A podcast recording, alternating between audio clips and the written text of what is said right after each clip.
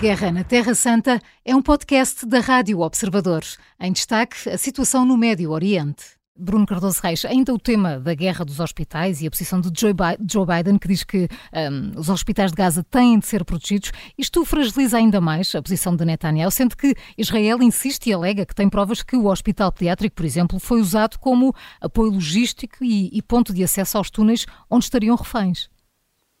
Sim, uh, o Israel alega que, por exemplo, foram encontrados por baixo do hospital eh, nas caves do hospital, embora separados, portanto, com uma parede separando do, das caves que são usadas pelo hospital, realmente zonas onde estariam biberons, onde estariam cordas, onde estariam casas de banho improvisadas, portanto, sinais de que estariam lá reféns, inclusive alguma, alguns vestígios, alguma, eh, portanto, coisas que foram trazidas com documentos e coisas que foram trazidas com os reféns. Eh, o Hamas diz que não é verdade e as autoridades também sanitárias de, de Gaza também dizem que não é verdade. Eh, portanto, temos aqui realmente uma guerra de propaganda claramente em torno da questão dos hospitais. Agora, eu acho que o crucial é que isso não leva a que os hospitais sejam de alguma forma atacados ou que se ponha em questão a vida de pessoas que estão feridas, não é? Esse é um princípio básico da guerra, aí acho que Joe Biden está bem. É, verdade que isso cria pressão sobre um aliado importante, que é Israel, eh, mas os Estados Unidos também têm aqui, no fundo, uma influência acrescida e, e eventualmente uma responsabilidade acrescida, ou seja, apoiaram eh, tem apoiado muito Israel em termos de fornecimento de armamento, em termos de projeção de forças daqueles meios navais para a região para tentar dissuadir ataques, por exemplo, do Hezbollah.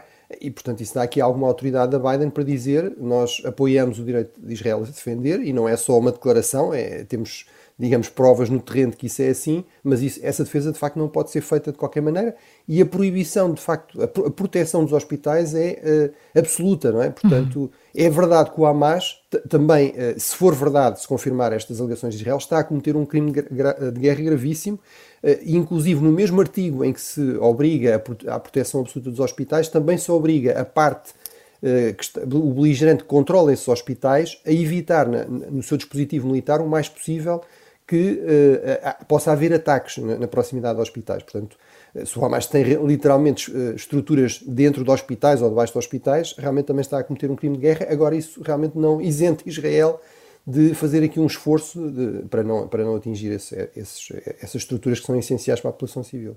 Bruno, e qual é o ponto de situação das operações em Gaza? O Ministro da Defesa de Israel diz que o Hamas está a perder o controle militar. Será mesmo assim?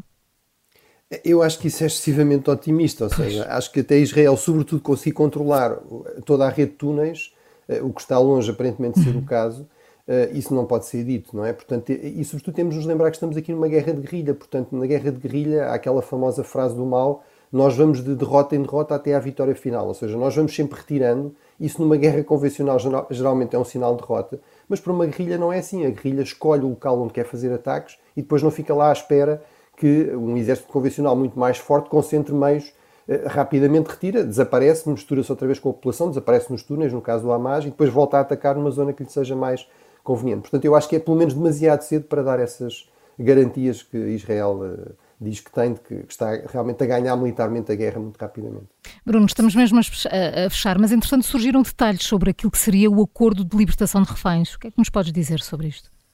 Sim, eh, três coisas interessantes. Uma é o acordo é, está a ser essencialmente negociado entre os serviços de informações, a Mossad, a CIA, depois o, com o apoio do Qatar. Muitas vezes estas negociações com este tipo de grupos são feitas exatamente assim. Os primeiros contactos entre o IRA, por exemplo, e o Estado britânico foram feitos através dos serviços de informações, que têm um bocado esta missão de estar em contacto com toda a gente, até com bandidos, com pessoas pouco, digamos, recomendáveis.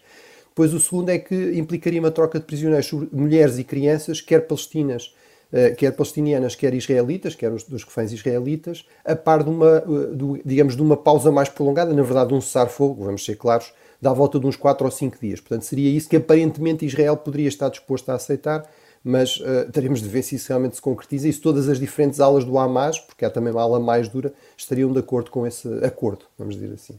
A Guerra na Terra Santa é um podcast da Rádio Observador.